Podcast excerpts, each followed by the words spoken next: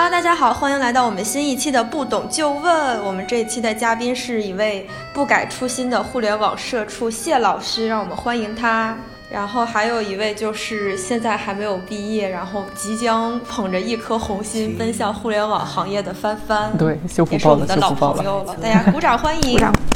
鼓掌欢迎，鼓掌欢迎给。自己鼓掌。然后我们这一期是属性都还挺明显的，因为大家都是互联网社畜，聊一聊就是，呃，前两天那个因为加班而猝死的拼多多女孩儿，我还看了一篇报道，记住了这个女孩儿的名字，她叫润肺，是一个很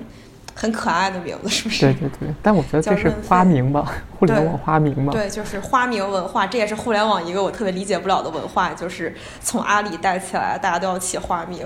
发明这个，因为我我估计咱俩看的应该是同一篇报道，因为我觉得就是，呃，记得那篇嗯。那个里边说的是说，他说花名这个系统之下的话，就是大家每一个人差不多都是有一个这个跟你这个生活完全挂不上名字的一个名，然后你这个呃花名的话只会在公司里边叫，所以说的话，很多人，然后他到死，嗯他他到有时候就是辞职吧，他可能只知道就是身边儿呃一两个比较特别亲近的那种同事的真实名字，其他那种根本就是跟你产生不了任何的联系。我觉得就可能这种花名的这个系统也是阻隔了人与人之间这种亲密的、更加真实的这种联系。上来就批判了。没有没有没有，嗯他一开始的目的其实是为了削弱上下级的关系，但是其实也并没有什么卵用。我们说回到这个，就是这个拼多多女孩，就是润肺，她的身上，我看到那篇报道，就是也有说她是被上级抽调过去新疆做那个新业务的嘛。嗯对，然后就是那个买买菜业务，就是也是前两天在微博上一直被人大肆互联网抨击的入侵社区团购业务，对，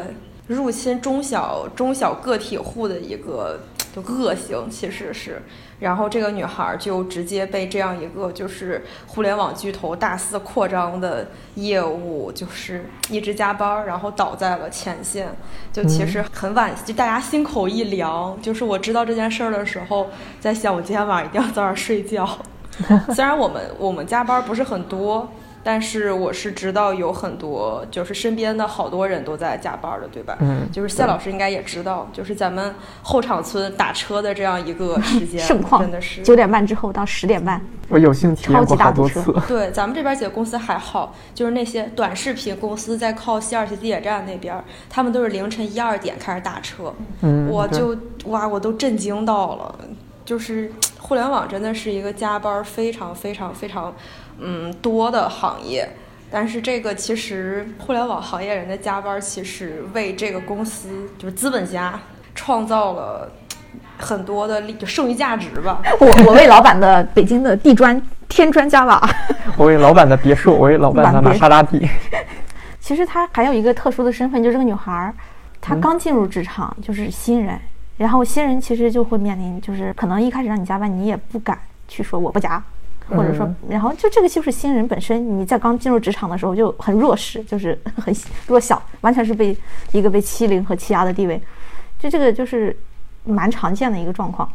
对，我觉得还有一部分可能不是说就是，嗯，弱势吧，就是因为这个女孩儿当时写的那个签名叫做“我为多多手多手边疆”，就是这个，我觉得除了就是所谓的就是我不得不加班儿，就是可能有一些年轻孩子们，就是我们这种年轻人刚进入互联网的那种就是。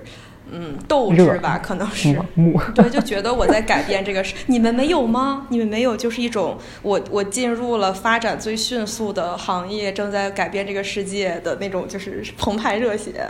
曾经曾经会有吧，在我在我本科还没实习那时候，就是刚刚找实习那时候，我会觉得说我想进互联网，就是因为觉得互联网就那种神难道不是因为互联网赚钱赚的多吗？啊，这这个肯定是最根本的原因了。啊对这个一方面是这个根本原因，另一方面就是那时候所谓的互联网迷思，就是大家都觉得说互联网里边好像没有上下级，在互联网就是很平等的、很公平的这种嗯氛围。幻觉对，就是这种就是被这种氛围这种东西，这种东西就在驱使着你说，哎，我一定要去。然后再加上就是大家现在很多人嘛，对国企了，还或者就是公务员了这种的，就是那种抨击，觉得说进去之后体制比较僵化。所以说的话，就觉得说进入到互联网之后，可能会把它作为一种实现个人价值、实现自我价值的一种渠道。所以说，就很多人上网太快乐了，以至于觉得在互联网工作也很快乐。对，所以说很多人就真的很想进互联网。包括我身边认识很多朋友，他们真的就是铁了这个一门心思，就是说，OK，我将来一定要去美团，然后我一定要去滴滴或者是什么这些地方。但确实也因为这个吸引了很多年轻人过来。因为我也是前两天就是看到有一个朋友，就是他在说这个事儿的时候，我觉得他说的还挺有道理的。因为他说就是这个根本上的一个原因，还可能就是互联网给的太多了。就是你 你一个人公司干一个人的活的时候，你这个时候肯定是也不愿意在这个样子。就互联网的那个吸引力可能也没有其他那么大。一个人拿一个人的钱干一个人的活，不是正常最正常的工作状态吗？对啊，对，这是最正常的一个工作状态。但是就是我的意思就是说，你看他现在就是互联网，你在跟国企了还有其他的那种比的话，因为他的这个收入来说的话，他肯定是比其他的多得多。他可能就是你短时间之内积攒财富我明白你的意思了，你的意思就是拿命换其实是互联网公司的一个就是就阴谋，他让你他给你两个人的钱，他让你干三个人的活，就是拿这些蝇头小利，三个人的钱干两干两个人的活，雇一个人啊，对对对，三个人。就拿这些蝇头小利来吸引你，就是让你的身体。就你拿了三个人的工资，你干了两个人的活，然后你还干，觉得自己干的这个活特别有价值，觉得自己那个 资本的阴谋。对对对。其实从资本家角度出发，这确实是就是怎么说利润最大化的一种方式，就花更少的钱，然后实现更多的效益。但是你还觉得你赚了？对，其实还是老板们赚的最多，这个是没有没有没有办法的。老板开玛莎拉蒂跟我骑共享单车有什么 影响吗？因为我我弟今年也要校招嘛，他就是也也来了互联网，但是他他做游戏可能跟我们还是有一些不一样，因为他是喜欢游戏，就是他就是纯自我实现，你知道吗？哎呀，我都，我我认识好多这种做游戏，大家都是我一定要做出中国独立三 A 大作，就是你知道这种心态，就就天天加班，然后。对，我觉得这种孩子也很多。其实很大程度上，可能因为我们这些年轻人，大家都生活在一个被互联网包裹的世界，就是我们对这个东西天然的有一种亲近感，然后以及我不去我就不知道我干啥的，就是因为它在我生活的方方面面嘛。就是我只要去加入，但是这个这个确实是一个挺严重的问题，就是你如何把爱好和行业这种东西分割开，把它分清楚，它不是一回事儿。对。对，这个其实也是好多就是因为爱好去从业的人出现的一个严重问题，就是他就是工作是工作，爱好是爱好，这两个东西不能混为一谈。就是因为从业者和消费者是两种逻辑思路，就是这个其实也是就所以公司一开始招那种兴趣像小孩的时候，也会就是相当于你懂的，就是两年左右还会有新的人进来，燃烧两年，然后如果燃烧不出结果，我们再换两根蜡烛吧。但我觉得可能也跟工作的这个性质有关。就是你弟如果他是想去这个游戏行业的话，因为游戏行业本身它就是加班特别严重。我前两天也是看到出乐网他发了一个这个消发了一个消息，他就是谈到就是游戏公司加班的这个问题。就是呃，游戏应该我觉得它跟互联网还是应该有挺大的差别的。就是放在咱们就因为咱们国家这个这个游戏行业这个跟三 A 国外的那些还是有挺大区别的。国外的那个加班的话，可能就是因为项目管理了或者什么这一块儿，然后。但国内的话，就是一个是游戏行业，它本身就需要很大的强度，你要去投入做研发；另一个就再加上互联网这种氛围影响，它就双重剥削，导致你就不得不。国内还有一个往大方向讲，就是我们太着急了。对，我们一直想追上最好的。对，不管是哪个行业都是，所以就是大家就爱快点做，早点做，然后不能拖，然后能压缩时间就压缩时间。但其实说实话，你真的你去国内这种这个一般来说游戏大厂的话，也真的实现不了什么三 A 游戏的梦。没错，有几个是做三 A 的。难道不是为了圈钱吗？嗯，确实做一个手游，迅速变现，两年然后就没了。谢老师说的有道理，就是很大程度上就是大家都在就是赶速度，就是你慢慢做的话，其实就感觉所有的时间都在加速，就在要求就是你跑得太慢了，你不能跑太慢。你看别人都跑这么快，对，你要赶紧出效果，就是你得赶紧弄这个事儿，赶紧出效果才可以，没有时间让你慢慢的去做。大家就把自己的工作时间其实。对，从正常的九九九九六五，现在调成九九六，然后大小周变成二十四小时。对，你要拼多多，他们就是重新定义大小周，他们把一周休两天称作大小周，我都震惊了。就是一一周休两，一周两天是大周，一周休一天是小周。我操！对，这样是对我高考都没这么拼命过但是拼多多是一，对，但是拼多多是一个月休两天，就是一周不对对对这个叫休大周是小周，对一周休一天一周不休是大小周我的天哪！，就是这个都我的天哪头条先定义了超出我理解大小周，范围然后他又修正了新的。那我们之前花了那么多年流血流汗又流泪争过来的八小时工作制，完全是扯淡这合。理吗？就是我我知道这个事儿之后，八十年代刚开始挺难过的其实现在又开始倒回去了，对真的。对你好不容易争取的双休哎，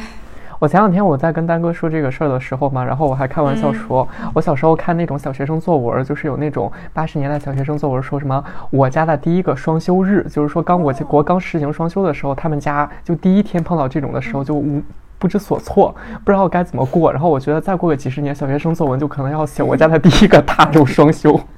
表面上看好像短期内对社会增益是大的，但是你这种代价以消耗大量年轻人的生命力透支为代价，其实我觉得稍微长远一点，它都是个坏现象，对，就就不应该去鼓励这种行为。对，就短期内好像确实有用，但问题是你懂，年轻人长也需要时间，新生儿长大也需要时间。就是我感觉就大方向，起码政府不应该鼓励这种行为，其实我觉这得这是一个坏事儿。其实，整体现在社会都是这个样子，吃青春饭的这个问题很严重，各行各业，尤其是因为我身边认识很多就是去搞法律的这个同学还有朋友嘛，他们法法律这个行业也很严重。就是我感觉现在各行各业都存在一句话，就是说你三十岁或者三十五岁你熬不到什么职位，那你就完蛋了。互联网嘛，你三十五岁你熬不到中层就完蛋了。你搞法律或者搞财金融的话，你熬不到这个合伙人，然后你就完蛋了。但问题现在人类的寿命都已经至少七十以上，你三十五岁才到你人生中年的不到都是一个状态。所以提前退休啊，现在不是也是？哎，我每次看到这种新闻，我都想，我说四十就让我死吧，我三十五岁又找不到工作，我就特别崩溃。我前段时间真的有的人焦虑三十岁就死我那天还在了，群里 四十岁还没满真。的，就是我那天还跟三哥说，我们那天在群里聊，我说我好崩溃嗯啊，就是我真的巨焦虑，因为我觉得就是嗯就怕被淘汰啊，然后怕被奔涌的这个时间我偶尔也会这样下，怕被一直在往前进。对，就是我今天还跟两个峰哥说，我直现在对一个焦虑。啊，你们两个很焦虑吗？你们两个正值现在对一个这个还嗯为没有步入职场的这个新人，现在造成了巨大的心理压力。围场内外而已，恐慌你你？不要怕，除非到死的那天，不然都会很焦虑。多跟三三三哥聊一聊，因为他那天跟我说完之后，我就觉得也还好，就是平衡我们的心态的时候，就往下比，不要往上比。我们就，哎呀，我我们爸爸妈妈也是三十五岁过来了，他们也没有就是是吧，像我们说那么可怕。这个社会可能我们只是被这个这个声音裹挟了，就是这种就是互联网上这种信息过载了，我们看到了太多的这种东西。真的，我现在就是决定，我每天十二点之后离开中文互联网，以解决自己的焦虑。就是我觉得看更多这件事情会让我非常崩溃。然后十二点开始网易云时间是吧？切换一个状态。我舍友强烈建议我说你你学学冥想吧，我感觉你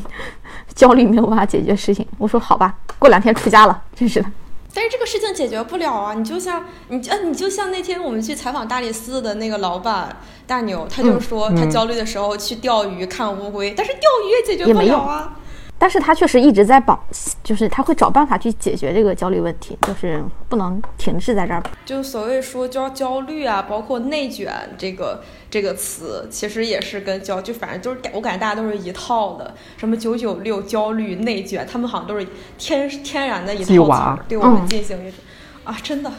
这太可怕了，因为我每天还还会在豆瓣儿那个九八五废物小组里面，他们天天都是啊好资深卷啊，会员呢怎么这么因为卷？因为这个事儿很可怕，就是在于大家觉得它正常，就是有些事情它不是说你你愿意我也愿意，双方你情我愿，它就是一个正常的事儿。那你比如说，我举个极端的例子，你想买卖儿童这种人口就是犯法，那不能说我爸妈愿意买人家也愿意，咱俩这事就合法的，它不合法啊。从道德上或者就是从这个伦理上来说这些是根本不对成立的。所以这种拿命换钱的发现就是这种坏，对，甚至有时候法律规定的，它也不一定就是合法的。它是最低的道德底线了，你不能拿最低的这个去要求自己啊，就很可怕。所以这种就拿命换钱这种，就真的是打死这种人，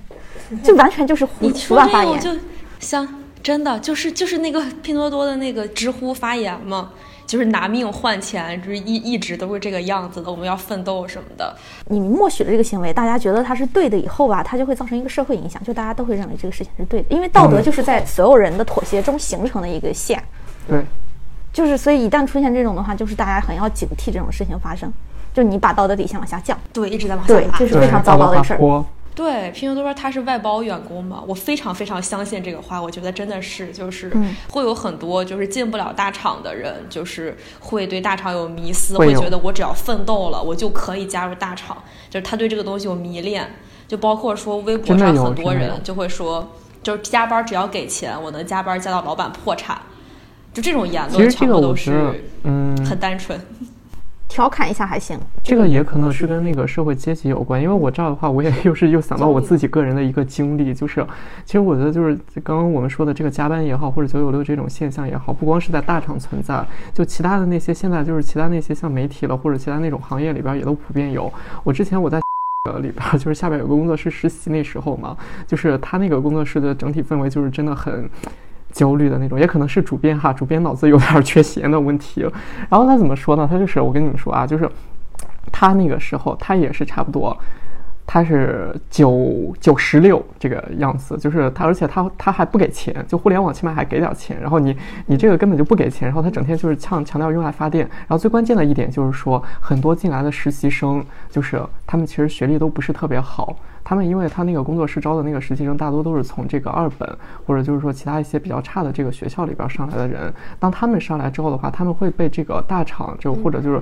这个 title 这种光晕，他们给迷到，然后就觉得说，哦，我好不容易我花了这么久的时间，然后我来到这儿，然后我觉得我应该通过我自己的努力，然后就是说去争取它。而甚至你们知道吗？就是那个工作室，他真的很坑人，就是他因为他其实他是违规招实习生的，所以说他当时根本没有资格给我们发实习证明，就甚至有很多实习生在那儿已经干了一年多了，一分钱没拿到，自己倒贴着在里边实习。但这一块也是，就是大家，就像你说的，他为什么要制定法律？对，就是为为了这样就是为了防止剥削和压迫但总是法律会管不到这些行业，嗯或者就是有一些人他们会利用这个钻空子。就比如说，当时其实这个事儿爆出来之后，其实是我们自己搞事儿，我搞事儿把这个事儿给捅出来之后，然后但是他内部就是把这个事儿压了，只是内部做了一个处理，并没有看出来，并没有把这个事儿解决掉。对，我我明白是有一些就是所谓的学徒工的概念，就是路边剪头的托尼他们会招学徒工，就是不给工资，你要帮我，就是你来学东西，这个我都可以理解，因为我去学到了手艺。但是你在这种单位不给你钱，你给他干活干一年，就是你也学不到什么东西。说实话，你你说的托尼的学徒工起码还包吃住呢。对，也不会有师傅带你，你这个有全等于自己在工作，这个就基本上实习生，然后外包人员，还有那个兼职人员，就是更底层的一个他比那种种正式员正式员工面临的是内卷，他们那个就是连连那个内卷的资格都没有。进去参与内卷，但是就不行。就所以说我当时就认识，就是说嘛，就很多那些人，他们就学历可能不太，就是学历学校层次可能不太好，然后就是他们觉得说啊，我好不容易来到这样一个，就是说。这 title 的这样一个地方，然后我拼了老命，我留下来的话，他们能让我干这些事儿，已经对我来说是一个很大的荣耀了。他们就愿意去参与这些活，所以就是啊，也啊，不能真的有不能人主动太埋怨参与到他们内卷中。对我，我明我完全明白你刚刚说这些，我甚至都有些怀疑。我说，那我们这些就说内卷的人是不是就是无病呻，不是无病呻吟吧？就是说 何不食肉糜？就是我们能有这个机，是不是被你们刚洗脑了？这个就你你你这个不对。没有没有没有没有，你这个逻辑吧，就这么想吧，就是。嗯，更何况我们只是一个，我们是一个普通的正常人，对。就是你这个逻辑，就是并不是因为就是大家的惨都不一样惨，但不代表我们的权利就是因为我比你好点，我这块权利就可以不要。践踏。对，就是所有人的权利都是一样的。这个东西就像你我们之前说过，坏人。根本上它就是不合对，理对。哪怕是一个坏人，你惩罚他也是要尊重他的基本权利，更何况我们是普通人，我们不能受害者有罪论。对，反正就是不能再参与到卷的这个过程中了。因为我们这边氛围就是整个的，就是加班什么的都还比较少，然后卷的也不是特别多。我感觉卷特别明显的其实是就是技术行业，就是程序员儿，然后互联网这种特别就是就是他们这种就码农产品产品特别卷。对他们会说每一年都说卷啊，然后包括说就是在卖卖，成天吐槽发文啥的，对，哎，你们知道有一个微博号叫那个“社畜茶水间”吗？我知道，我老早就关注他了。因为不光是深入茶水间，茶水间都算是比较，就是说互联网浓度不那么高，就是间比较温和的了。你去年前年有一个那个九九六那个那个代码，你还记得吗？就是在 GitHub 上，然后程序员码了一个就名单，就是国内九九六的公司，对对对对对，我记得我记得。然后当时也是在我们这儿朋友圈轩然大波，然后完了 GitHub 就被抢了。哦，我有点印象。是吧？就是那个，就是他们那个网站叫九九六点啥啥啥，然后会列很多公司的呃红黑名单，大概是这个样子。然后，嗯，很大程度上可能大家说互联网加班严重，就是因为就是我们这些人，包括说程序员什么的，包括说整个公司的影响力会在网络上非常明显。就是那些不明显的，比如说你是有刚说的报社，就是你只是你是一个说出来的男大学生。但是多的是不会把这些事情说出来的工人啊，然后报社的就是编辑啊。其实你把这个东西变迁一下的话，这个东西在过去就有，就像在过去那个，就刚刚丹哥说，对，就是你说报社报社实习不给工资或者什么，这在过去其实都很普遍的，但是大家没有跳出来质疑过这个事情。就相反，你如果质疑之后，会有很多那些老一辈的人站出来，就是反驳你说，哎，人家自古以来都是这个样子，然后年轻人吃点苦怎么样了？就很像，就现在就是你出来抗击。九九六之后，然后就会有人说啊，你看你说别人更惨。对，然后人家还想进，人家对，人家很想还想进来修九九六，人家修不了，你自己拿这么高的工资，你说什么呢？就这种逻辑就真的很感人。这个这个逻辑确实很感人。你要就像你说的，如果你觉觉得你遭遇了不公平的待遇或者，那你也说，就是我们在说的时候，你可以加入到这个游行队伍，发声队伍过来而不是你过来说，那咱俩换一换。那好吧，你来钱给我，你来替我修复包。嗯，他有点这种感觉吧。就是弱势的本身就应该怎么说呢？团结在一起，而不是说，哎，因为就还相互形成一个鄙视链，然后就会导致这个情况就一直会不会改善。他很难监监管这件事情，就是九九六已经在互联网上成为一种就是习惯性词汇，大家都会说，哎，九九六大小周，但是这个很明确是不合法的舆情，大家都知道这个词，但是。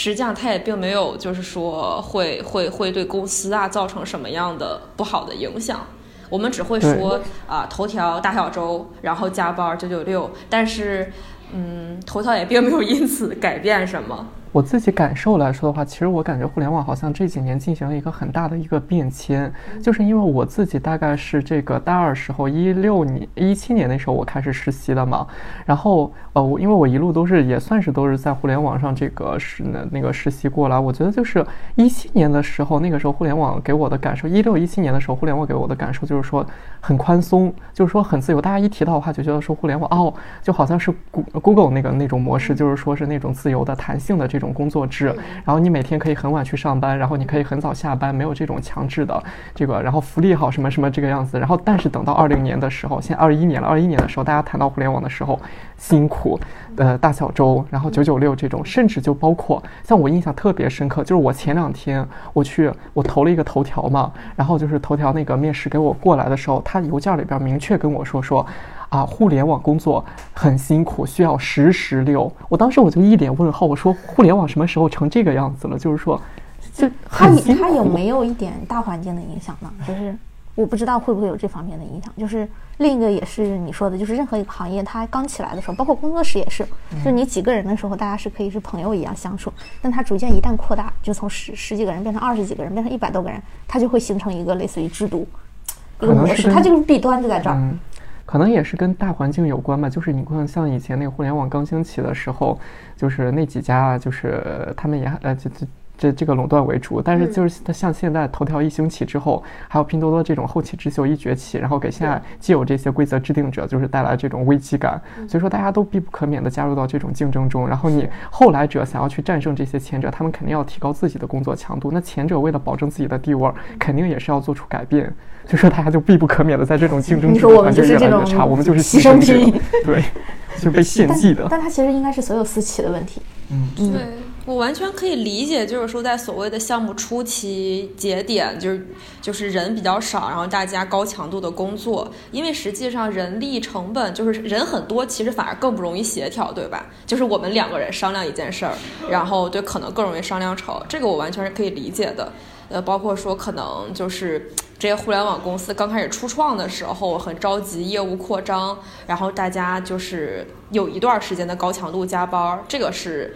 呃人之常不是也不是人之常情，就是说你加班这段时间就没了，但是你一直在你的业务稳定之后啊，还一直持续这种全全员加班这个状态，对这个很明显是非常不健康，临时变永久嘛。对，它就是一个非常剥削的制度啊！你要是觉得，因为你现在不是一个只有五个人、十个人的团队了，你是一个有十万人的公司，对你不能说你多招你，我就你对啊，你多招几个人怎么了？这块儿也就是资本的资本的逻辑嘛。资本来到人世间，每一滴血都是罪恶的，这句话一点都没错。对，每每一个现在这句话毛孔里被说烂了，都滴着它它真肮脏的血。经典永流传。嗯，其实国国内这块内卷特别严重，包括有人会说出来，嗯你说的那个，就怎么说呢？我愿意拿命换钱啊，我愿意那种，他有没有可能跟中国人民的就是怎么说骨子里那种勤劳致富，就是真的是非常勤劳这一点是扎根的，它是价值观的一个根深蒂固的东西。这块儿之前不是有嘛？就是那时候有很多。就是中国人在国外打工的时候，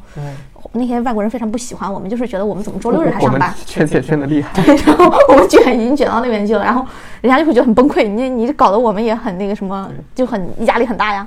我觉得会有一点点文化的原因，其实就这块儿是我们对于不安感，就是可能是之前的时候战乱呀，或者各种原因，就是你你对未来的不确定感特别强烈，而且你就希望能尽可能在现在为以后谋取更多的这种保障。对，但当互联网给你这么高的收入的时候，你就愿意说自己烧掉自己的这个青春，然后去奉献这一块儿。对，因为因为你不知道未来会发生什么，嗯，烧到三十岁之后就退休。你这个说的好像像泰国人妖一样。就其实我觉得还更显著的一个对比，就是说是像这个我们这块儿，然后跟湾区的互联网他们那个做一个对比的话，就是我们一说说到 Google 了，然后什么这个还有 FB 了，什么他们这个对美国的一些互联网企业文化相比的话，其实他们反而就是很抗击九九六。不是之前也经常有新闻，然后就是说什么 Google 的那些人，然后就是。把什么华为跳槽过去的那些人给举报了，因为他们九九六的太严重了。这个也挺逗的。其实他们也就比我们走的，我觉得我们应该也会走到那一步，但是可能就是时间会更长一点。嗯就是因为他也不是一开始那样，不然的话，资本社会，你想，大家往以前想，那时候没有互联网，那时候就是工业革命，那也很可怕呀。那童工，那那也是九九六，那也是十，那是零零七那是零零七。但是那个时候到现在，其实也没有太久时间，对呀、也就一两百年的时间就会这样子。嗯，就是应该会，大家应该会相互影响、相互变化，对，我们还是要往好一点想，不要太惨了。你们刚刚说说 Google，我想起来，可能还有一个就是大家。包括说非常勤奋，然后愿意在现在加入九九六的原因，可能还是那种朝不保夕感。就是这些很多新的互联网公司，很多像可能像 ofo 啊、摩拜那样，他们只是乘上这一段时间的风口，能猛挣这几年钱，然后之后就凉了。就是互联网人很多这不是也是互联网都有这种常态吗对，就是大家在这个行业中，很大程度上会有这种赚快钱朝不保夕的感觉。对，就就挣快钱。然后所以说我愿意接受这一段时间，就是的，就是这个加班这个状态。是变得太快，但是这一块确实代价很严重，而且会让资本家有机可乘。那不是你一个人的问题，是所有人都要付出代价。反正老板捞够钱之后，老板就去买别墅了，我还是继续骑我的共享单车，住我的这个 蛋壳的公寓。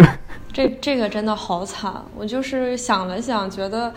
嗯，虽然说是大家都在九九六，但是我感觉互联网员工的九九六尤其的令人崩溃。就是真的，如果有蛋壳员工住了蛋壳公寓的话，他该怎么办呢？他他能接受这件事情吗？哎，我之前还还在那儿吐槽，我说，我说有没有可能？你像，就本来我们那个人类的技术发展，其实本质上是为了解决大家的温饱，让大家过得更好。结果有的时候会适得其反嘛，就是你的技术发展到这种程度，它到底是好的还是坏的呢？你说它它坏吧？你技术看它微信出来之后，大家变成二十四小时工作了。你要说它不好吧，大家又有了发声这个渠道，很矛盾。技术是没有罪的，有罪的是人。技术无罪论了，又开始。对，这个其实就可以可能说到一个，就是说犬儒啊什么的，就是我们这些在吃互联网饭的人，然后转头都在网上吐槽互联网怎么怎么怎么样，就是吃端起碗吃饭，放下饭碗骂娘那种人。你这个逻辑也很迷呀，我也给他创造了收益呀。这就相当于你这这难道不就是又是那个经典逻辑吗？就是你要觉得你那个不好，你应该加入去改变它，然后不是一味的指责谩骂什么啊，你要那个什么就就就我骂他，说明我爱他。对对，这是批判主义的逻辑。反正不能骂。就是你，你其实觉得他有问题，其实你是希望他变得更好。对对对对嗯，反而是那种乌托邦式的幻想是错的。对，你一味的热热爱他，一味的维护他，反而是加强这个东西。就是当最后你成为了那个受害者的时候，你发现自己没有办法去维权，没有办法去发声的时候，那个时候才是真正崩溃。跟你们跟你们说两个你们可能关于拼多多这个事儿没有关注到的新闻，就是第一个是说上海那边接到这个所谓的网络舆情之后，已经介入了拼多多用工情况的一个调查。但是这个结果目前还没有出来，就说明说有劳动法这边应该是加入了。还有一个事情特别讽刺，就是一月四号这个女孩的事情在网上被爆出来，当天拼多多的股价跌了百分之六，是不是大快人心感觉？然后第二天暴涨了百分之十二，对对，现在就是应该是再创历史新高了，就是。我感觉很多很多人可能并不会像我们这样，就是说看到了一个因为九九六加班为资本互联网就是奉献了生命的女孩，不会说呃感同身受啊，或者说为她惋惜。可能很多人看到的是拼多多啊，真的好拼啊，它这个公司的业绩应该还有的发展，然后股价肯定还会涨，我要猛买一波。这个其实是令我感觉到非常。难过的事儿是吧？因为因因为他这个就是你这个逻辑，你知道印证了什么？就是大家不把人当人，你就是个电池，把你戳在那儿，用完电我就扔掉了。然后就从大的收益上来说，你看我们赚了这么多钱，然后你看我们的社会发展这么好，但是你仔细想想，你发展这么好，你文明到一个高度，你为的是什么？不是为了个体吗？不是为了让每个人过得更好吗？挺悖论的一点，很多人觉得说我进互联网想是去追求自我价值，但是你进互联网之后，你看头条现在都已经十万人了，你其实你充其量你就是那十万人中的一个螺丝钉，你进去之后依然还是就是一个小角色，可能就是这巨大的机器上的一个小齿轮，没了你机器照样转。嗯，所以说这也是为什么大家劝不要把自己绷得太紧，就是你因为把你你赚掉了，立马就会换别人，也不会对整个机器有什么影响。但是你你赚掉了以后，你你那个齿轮可能是你家里面那个最重要的。老师，我学我明白了，我学到了，我们一定要保重身体。你悟了，大师我悟了。真的大师我悟了，真的怎么解决这样一个面对这些事情的焦虑？我懂了，现在懂了。大家也不要过于焦虑了。虽然说完这个话，我自己可能都。就是只信这五分钟，下五分钟就不信了。但是我还是把这个美好的祝愿送给大家，希望大家不要卷，也不要焦虑。跟大家 say 拜拜，拜拜。好，大家拜拜。大家拜拜。嘟嘟嘟嘟嘟嘟嘟嘟